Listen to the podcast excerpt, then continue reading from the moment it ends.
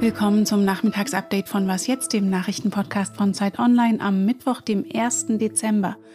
Ich bin Rita Lauter und das ist EU-Kommissionspräsidentin Ursula von der Leyen zur Pandemielage. What is the bottom line? Hope for the best. Prepare for the worst. Wir schauen heute auf die Diskussion über eine Impfpflicht, die CDU und den Streit über Schwangerschaftsabbrüche in den USA. Der Redaktionsschluss ist 16 Uhr. Werbung. Diese Woche in der Zeit? Die Bücher des Frühlings. 16 Seiten blühende Fantasie. Von gefährlichen Liebschaften, einer Flucht auf dem Mississippi und magische Erzählkunst. Das Literaturspezial zur Buchmesse in Leipzig. Die Zeit, Deutschlands größte Wochenzeitung. Jetzt am Kiosk oder direkt bestellen unter zeit.de/slash bestellen. 30 Millionen Impfungen wollen Bund und Länder noch bis Weihnachten schaffen, angesichts von wiederkehrenden Berichten über stundenlang umsonst anstehende Menschen an Impfzentren oder der Schwierigkeit bei der Hausärztin überhaupt einen Booster-Impftermin zu bekommen, ein ehrgeiziges Ziel. Außerdem sollen die Impfungen von Kindern ab fünf Jahren beginnen, und zwar eine Woche vorher als geplant.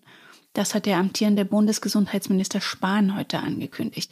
Ab 13. Dezember sollen die Kinderdosen von BioNTech in der gesamten EU verfügbar sein, sagte EU-Kommissionspräsidentin von der Leyen. Sie sprach sich auch dafür aus, eine allgemeine Impfpflicht in der EU zu prüfen.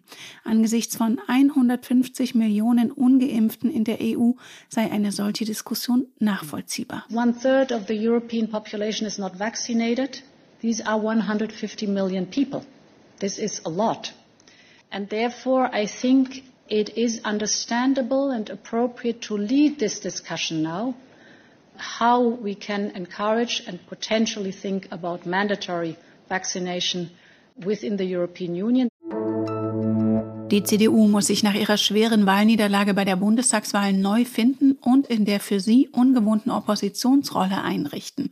Drei Männer wollen sie dabei anführen. Ex-Fraktionschef Friedrich Merz, der zum dritten Mal versucht, den Parteivorsitz zu erringen. Der Außenpolitiker und frühere Umweltminister Norbert Röttgen, der auch einen zweiten Anlauf nimmt und Kanzleramtschef Helge Braun, ein enger Vertrauter der scheidenden Kanzlerin Angela Merkel. Heute Abend stellen sich alle drei in einem virtuellen Town Hall Meeting erstmals alle gemeinsam den Fragen der Parteibasis.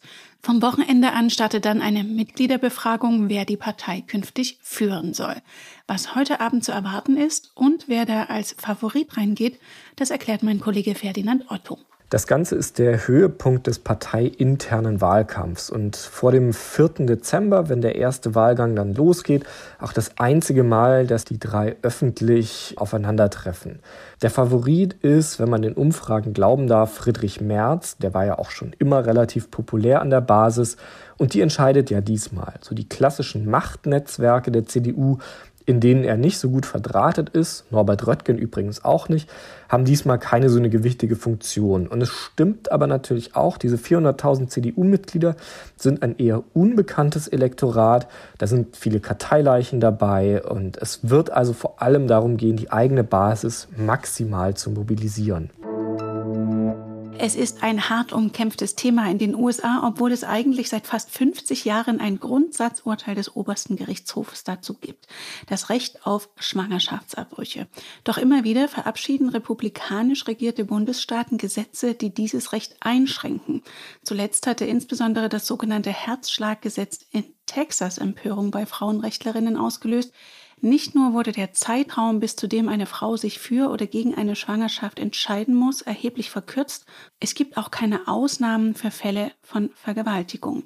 Außerdem enthält das Gesetz eine umstrittene Kopfgeldklausel, die wir uns gleich mal näher anschauen wollen, mit unserer USA-Korrespondentin und Podcast-Kollegin Rike Havertz. Hallo Rike. Hallo Rita. Was hat es denn mit dieser Klausel auf sich? Warum ist die so umstritten? Die ist umstritten, weil sie die Einhaltung dieser Fristen, von denen du gerade gesprochen hast, nicht bei den Behörden sieht, sondern bei jeder Privatperson. Das heißt, jede Privatperson in Texas kann einen Verstoß gegen dieses neue Gesetz melden. Das heißt, es kann im Grunde genommen auch ein Taxifahrer angeschwärzt werden, der vielleicht eine Frau nur zu einer Klinik fährt. Und dann können diese Menschen vor Gericht gestellt werden. Und wenn sie verurteilt werden, dann bekommt derjenige, der diesen Verdacht, sage ich es mal in Anführungszeichen, gemeldet hat, bis zu 10.000 Dollar. Und zu zahlen ist es dann in meinem Beispiel von dem Taxifahrer. Das heißt, dass im Grunde genommen ein Spionagegesetz dahinter steckt, weil jeder jeden anschwärzen kann. Und das ist aber genau der Grund, warum Texas mit diesem Gesetz durchgekommen ist, weil so sind sie an dem Grundsatzurteil, von dem du gerade gesprochen hast, vorbeigekommen, weil sie gesagt haben, naja, die Einhaltung liegt ja nicht bei uns den Behörden, sondern bei jeder Privatperson. Und seit heute gibt es am Supreme Court eine Anhörung über einen Rechtsstaat in einem weiteren republikanisch geführten Bundesstaat, nämlich Mississippi. Worum geht es denn da? Da geht es darum, dass der Bundesstaat Mississippi die meisten Schwangerschaftsabbrüche nach der 15. Schwangerschaftswoche verbieten möchte und nur noch in medizinischen Notfällen oder bei ganz schweren Anomalien einen Abbruch erlauben würde. Und bislang wurde dieses geplante Gesetz von niederen Gerichten immer noch blockiert. Deswegen liegt es jetzt bei dem Supreme Court. Und das ist der Fall, auf dem so große Aufmerksamkeit liegt, weil diese Grenze von 15 Wochen würde ja auch gegen die eigentlich bislang bestehende Grenze, die Roe v. Wade, also das Grundsatzurteil festlegt, verstoßen, weil da sind Abbrüche bis zur 12. Schwangerschaftswoche uneingeschränkt und bis zur 24. Woche mit Einschränkungen erlaubt.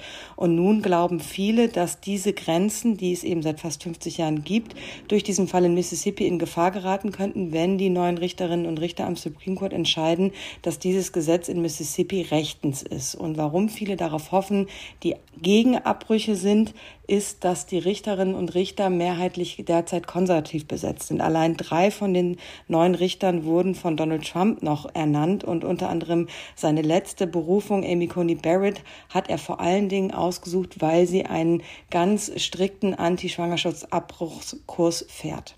In den Streit hat sich jetzt auch der nun demokratische Präsident Joe Biden eingemischt, der selber Katholik ist und dennoch das Recht der Frauen auf eine freie Entscheidung verteidigt.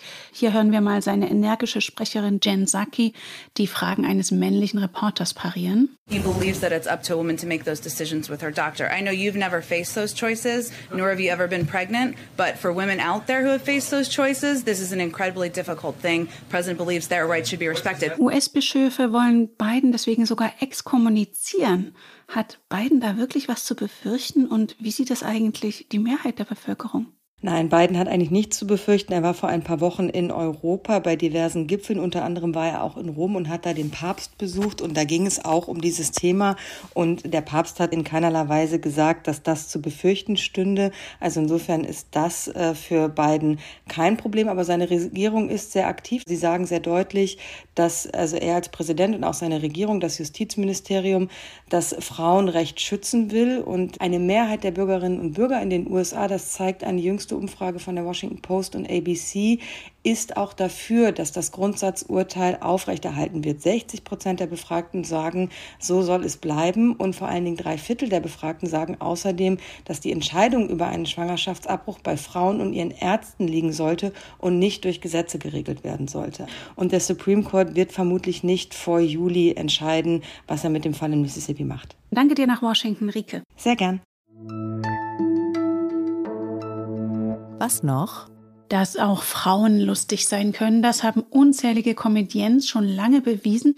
Dennoch haben selbst Stars wie Caroline Kebekus noch vor nicht allzu langer Zeit von Sexismus in der Comedy-Branche berichtet, die Frauen wenig zutraut. Wie muss das erst in den 50er und 60er Jahren gewesen sein? Damit befasst sich die wunderbare Serie The Marvelous Mrs. Maisel, übrigens geschrieben von derselben Autorin der Gilmore Girls, also schlagfertiger Humor garantiert.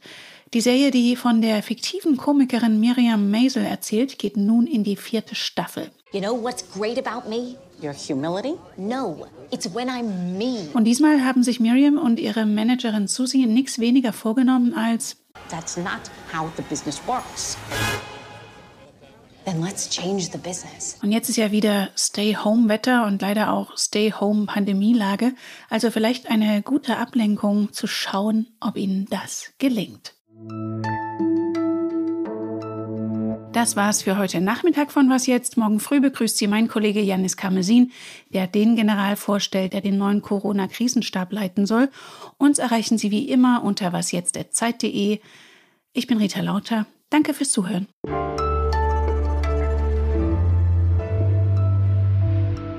ahead. I think we got to move on. I think we have to move on. You've had plenty of time.